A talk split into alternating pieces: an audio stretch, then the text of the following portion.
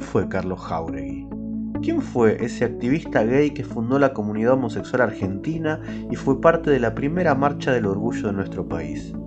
¿Quién fue ese activista gay que dijo esa frase que muchos conocemos?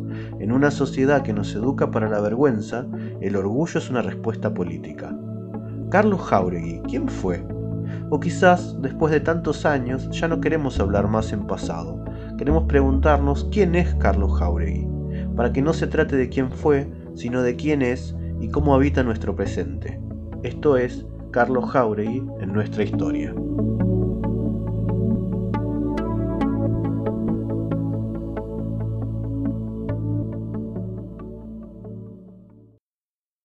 En este tercer episodio queremos recuperar algunos aspectos de la vida de Carlos en La Plata y su tránsito por humanidades. Veamos ahora quiénes participan.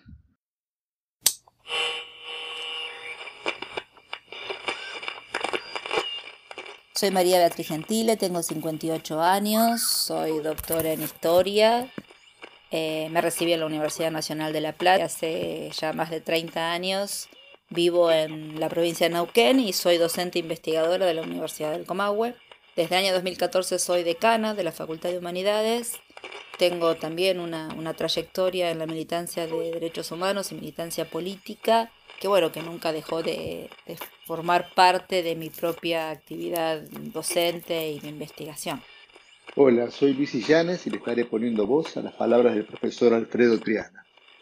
Mi nombre de pila es Alfredo Antonio, mi apellido Triana. Nací en La Plata en 1955, me gradué como bachiller en el Colegio Nacional de La Plata y luego en Historia en la Facultad de Humanidades y Ciencias de la Educación de la UNLP. Soy padre de dos hijas y reafirmo mi condición de argentino por latir con las problemáticas del país desde mis 14 años. Yo soy María Cristina González, Pochi para todos en realidad y estudié historia en la Facultad de Humanidades de la Universidad de La Plata.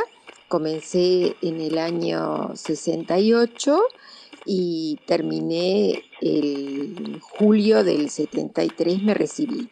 Desde el año 72 eh, trabajaba a Donoren como referencista en la biblioteca del Departamento de Historia de la Facultad de Humanidades.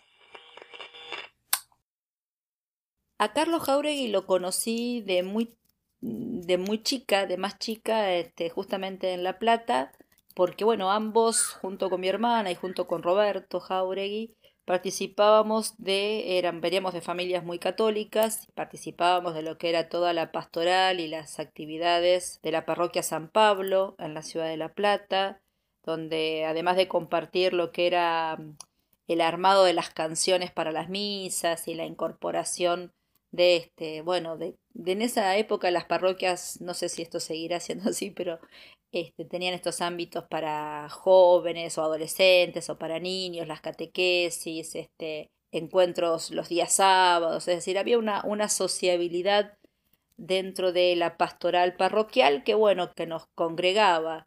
En el caso de los hermanos Jauregui también, también compartimos algunas veces compartíamos la vuelta cada uno a sus casas porque bueno, teníamos una trayectoria, una parte del camino que hacíamos juntos y, y este recuerdo también tenía que ver con que el papá de Carlos era abogado y bueno, era también conocido de mis padres, este, por lo tanto había una cierta, no digo amistad, pero sí cercanía entre, entre en el conocimiento ¿no? de, de ambas familias.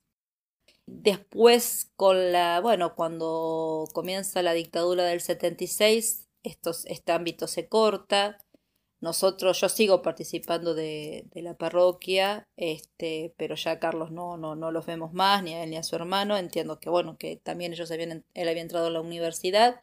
Y bueno, y la dictadura, convengamos que, que todos sabemos lo que, lo que implicó en La Plata y de alguna manera como todos esos espacios se fueron paulatinamente achicando o, o fueron desapareciendo en términos de eh, participación constante, ¿no?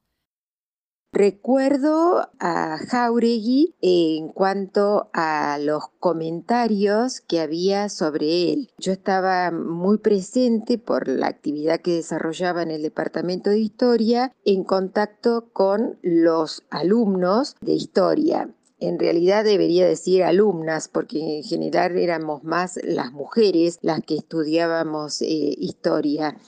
Eh, los comentarios que había sobre Jauregui era, en esa época se decía así, lo buen mozo que era. Realmente era un tipo eh, estupendo, con ese pelo rubio eh, tirado para un costado, unos anteojos, con ese aire de intelectual de la década del 70. Pongámonos en el contexto sumamente amable, no demasiado charlatán, muy agradable, muy, muy agradable.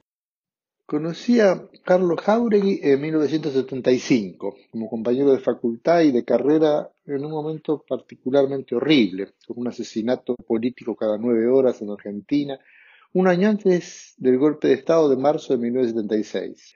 No era sencillo entablar conversaciones con gente que no se conocía y cambiaban la discreción, las palabras necesarias del clima social no se prestaba para la comunicación fluida. Sin recordar los detalles que sí tendría presente un novelista, puedo recordar que Carlos era un tipo con el que sentí confianza para dialogar y empezar a compartir bibliografía y las primeras conversaciones. Un tipo sumamente afable, excelente compañero, que con rapidez se hizo querer por la mayoría.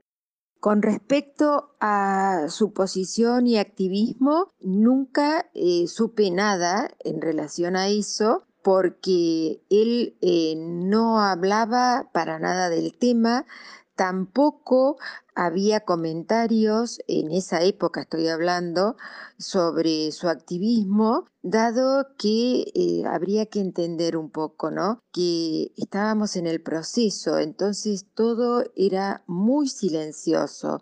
Las personas que estábamos en ese momento con una postura, por supuesto, crítica hacia lo que estaba pasando, era algo muy silencioso.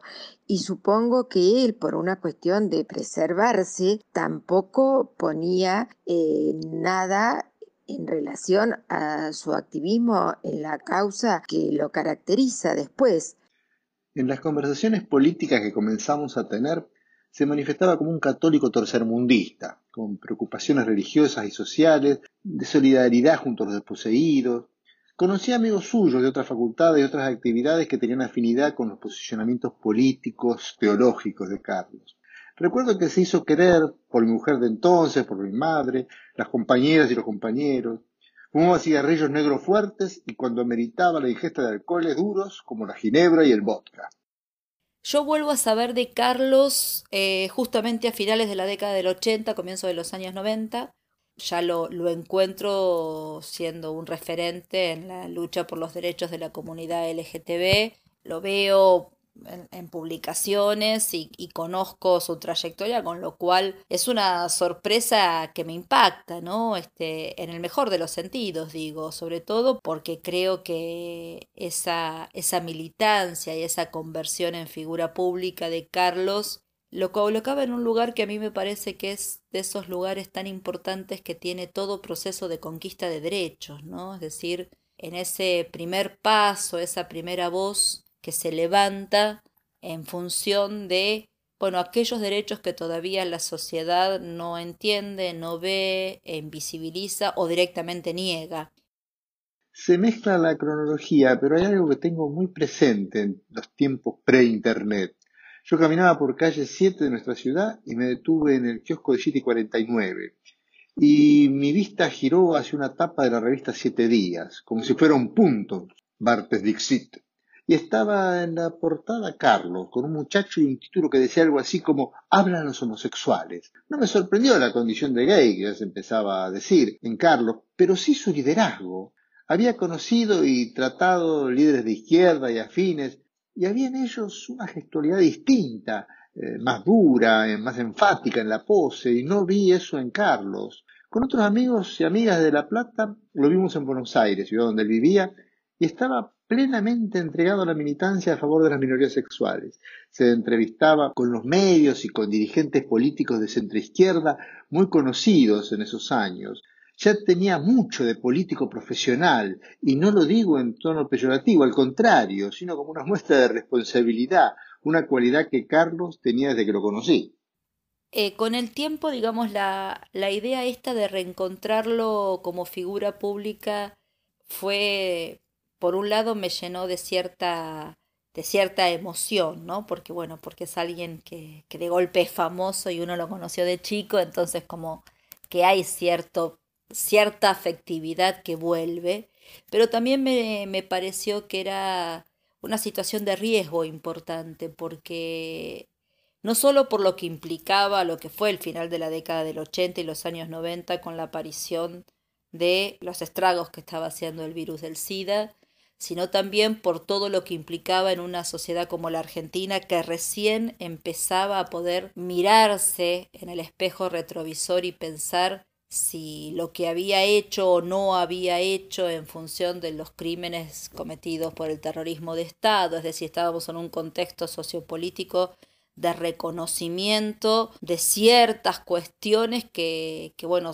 conocemos de qué cuánto le ha llevado a la sociedad argentina mirarse, mirarse en un pasado de complicidades, complicidades por intervención o por omisión. Entonces, de golpe, la figura de Carlos en, en esta militancia por los derechos de la comunidad LGTB, por la diversidad sexual, me parecía realmente una, de, una, de un coraje y de un riesgo que uno veía que no existía un consenso en la Argentina para esto, ¿no? que había un camino de soledad muy grande y que, bueno, con, mucho, con mucha valentía estaba transitando ese camino de soledad que un poco, que de alguna manera era un, un riesgo que, bueno, que estaba corriendo, ¿no?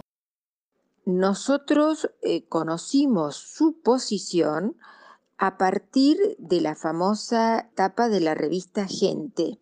Recuerdo los comentarios y burlas, eh, por supuesto, eh, típicas de la mirada machista de esa época que tuvieron algunas personas que estaban en ese momento en el departamento de historia Impactó mucho, así entre los alumnos, eh, un poco también estas palabras típicas de la época, pero ¿quién lo hubiese pensado? No parecía, no tenía ningún ademán. Bueno, todos los preconceptos que en esa época eran sumamente comunes y era muy difícil para algunos sostener la amplitud de criterio, porque donde vos planteabas alguna amplitud de criterio en un montón de cosas, ya te ponían como que, bueno, podía ser un subversivo. Entonces, eh, no era fácil poder exponer tus ideas en esa época. Pero no obstante, fueron algunos los que les pareció, bueno, sí, ¿qué pasa? Nada, está bien. Eh, como que se aceptó sin ningún problema su elección y su defensa, por supuesto, del grupo de pertenencia. Cuando a fines de diciembre de 1990 el titular del Poder Ejecutivo Nacional de entonces decretó los indultos, se armó de inmediato una movilización gigantesca de repudio que confluyó hacia Plaza de Mayo, con gente de todos lados, movilizaciones en el interior, aún no había teléfonos celulares, así que algo tan rápido tuvo mucho de espontáneo. De La Plata fuimos muchos los que desde la estación de 1.44 salimos para la Plaza Mayor. Una multitud y en un momento en la tarde con un par de amigos, como podíamos, intentamos recorrer la plaza.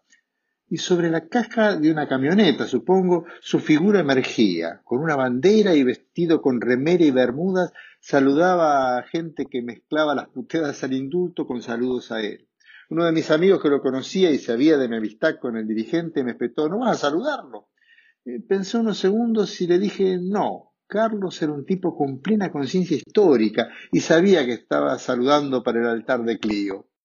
Su muerte realmente me apenó muchísimo, me, generó una sensación de, de riesgo porque, porque, era, porque tanto Roberto como Carlos eran muy jóvenes y en ese contexto se estaban también muriendo muy jóvenes, ¿no? Eh, no solo ellos, uno recuerda también, yo al menos lo tengo asociado también a la muerte de algunos líderes del, del rock nacional en la Argentina, y la reflexión no podía dejar de ser esta, ¿no? Otra vez los jóvenes, los jóvenes víctimas del terrorismo y ahora de nuevo esta, este, este flagelo que implicaba para finales de los 80, comienzos de los 90, un flagelo que era por un lado eh, tenía que ver sí con un, con un virus, pero básicamente también tenía que ver con sociedades absolutamente excluyentes, discriminadoras. Lo vi algunas veces más antes de morir, unos años después, y cuando pienso en él me viene mucho de su mirada triste cuando estaba en pausa, en medio de una conversación. Le saluda en la Plaza de Mayo. Hizo suya la lucha de las minorías sexuales, pero con ello puso un gran escalón no solo en ese plano, sino en la pelea que viene desde el fondo de los siglos entre los opresores y los oprimidos. Yo creo que la reivindicación de una figura como la de Carlos Jauregui para pensar y construir una universidad donde rija la plena vigencia de los derechos humanos es fundamental. Y es fundamental porque si uno piensa en, en la ciencia, en la producción de conocimiento, en el debate crítico, en, la, en lo que hace al, al quehacer fundamental de la, de la investigación, de la docencia, de la producción, de la extensión universitaria, bueno, siempre dijimos que la primera pregunta, la primera idea, el primer debate es aquel que, bueno, capaz de romper el status quo, ¿no? A mí me parece que la militancia de Carlos Jauregui por los derechos de la comunidad LGTB, por los derechos de la diversidad sexual, es de alguna manera una primera pregunta, es de alguna forma una un primer grito, una primera idea. No porque él sea el primero en términos de la lucha histórica en la Argentina, pero sí fundamentalmente porque fue esa primera voz que pudo, me parece, romper en una comunidad, y sobre todo arrancando de una comunidad como la platense, ¿no? Una pregunta muy crítica del status quo, muy forjada en este riesgo, en este riesgo que implica, bueno, dar el primer paso.